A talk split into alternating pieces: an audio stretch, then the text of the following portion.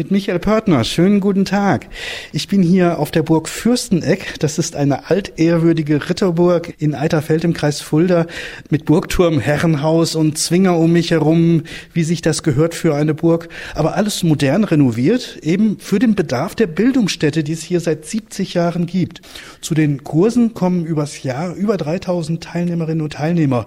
Und die bleiben meist so viereinhalb Tage, bleiben auch immer länger, wie ich eben gehört habe. Und es sind insgesamt über 200 Kurse pro Jahr. Ich frage mal den Leiter der Einrichtung, Hartmut Piekatz, welche Kurse bieten Sie denn so an? Das sind Kurse von Saxophon über Jazz, ähm, Klassik, alte Musik, neue Musik, Chorwochenenden, Chorwochen. Darüber hinaus haben wir den Bereich der beruflichen Weiterbildung. Das sind überwiegend Bildungsurlaube. Ähm, da geht es viel um persönliche Weiterentwicklung, um Selbstfindung, aber auch da wird mit kulturellen Methoden gearbeitet. Wie würden Sie die Atmosphäre der Kurse beschreiben?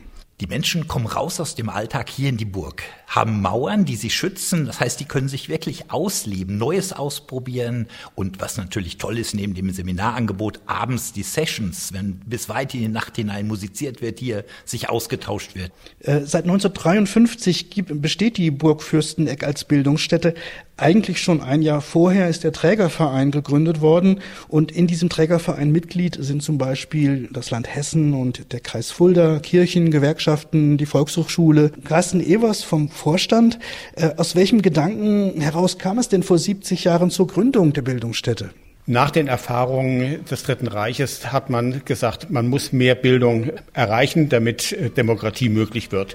Und das war gerade auf dem Land damals ein Thema, wie man das erreichen kann. Seit 1953 besteht die Burg Fürsteneck als Bildungsstätte. Am Samstag findet aus diesem Anlass ein wirklich ungewöhnliches Konzert statt. Im Hintergrund hört man es auch schon ein bisschen, da wird gerade geprobt. Gespielt die wird nämlich auf der Nickel Harper. Das ist ein schwedisches Saiteninstrument und auch das kann man hier lernen. Michael Pörtner von der Burg Fürsteneck Alterfeld.